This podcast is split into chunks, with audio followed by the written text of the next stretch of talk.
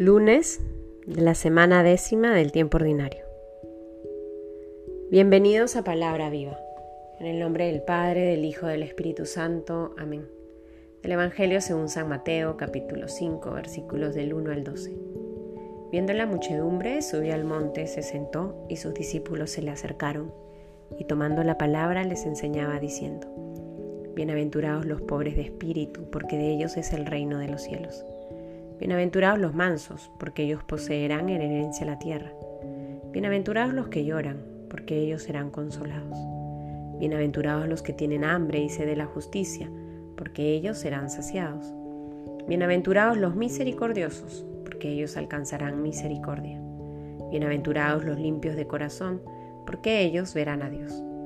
Bienaventurados los que trabajan por la paz, porque ellos serán llamados hijos de Dios. Bienaventurados los perseguidos por causa de la justicia, porque de ellos es el reino de los cielos. Bienaventurados seréis cuando os injurien y os persigan y digan con mentira toda clase de mal contra vosotros por mi causa. Alegraos y regocijaos, porque vuestra recompensa será grande en los cielos, pues de la misma manera persiguieron a los profetas anteriores a vosotros. Palabra del Señor. El día de ayer celebramos la solemnidad del Santísimo Cuerpo y Sangre de Cristo, la fiesta del Corpus Christi. Y hoy escuchamos este hermoso Evangelio de las bienaventuranzas. Bienaventurados, dichosos, felices, alegrados, regocijados. Curiosamente es un mensaje que a primera vista podemos decir cómo el Señor Jesús nos promete felicidad cuando estamos tristes? ¿Cómo podemos ser dichosos si es que tenemos hambre y sed de justicia? ¿Cómo podemos ser dichosos si estamos pobres en el espíritu? ¿Cómo ser felices si estamos siendo perseguidos? ¿Cómo ser bienaventurados si me difaman, si me injurian, si dicen mentiras contra mí? ¿Cómo ser dichosos? Cómo ser felices, cómo ser bienaventurados.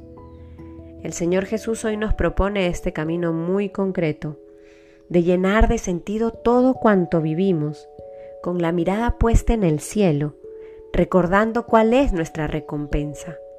Alegraos y regocijaos, dice el Señor, porque vuestra recompensa será grande en los cielos.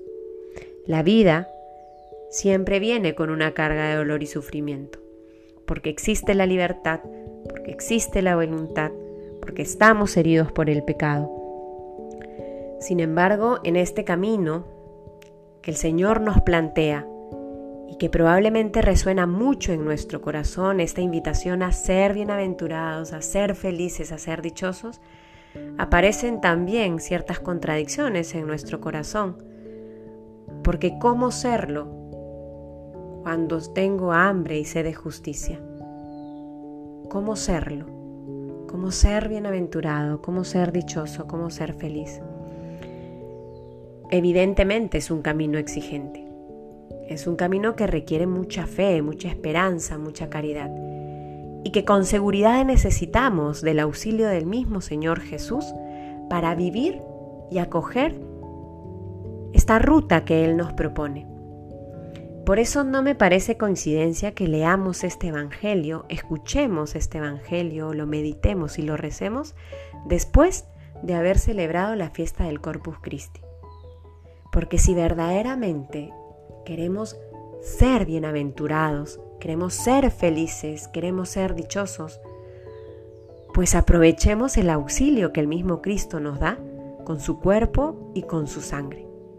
Es ese alimento el que nos sostiene en el amor.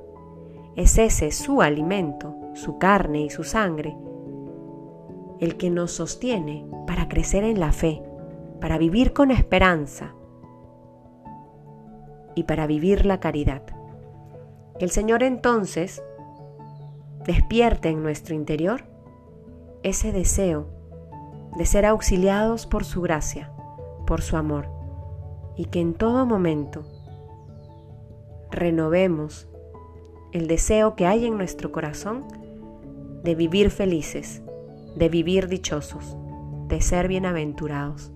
En el nombre del Padre, del Hijo, del Espíritu Santo. Amén.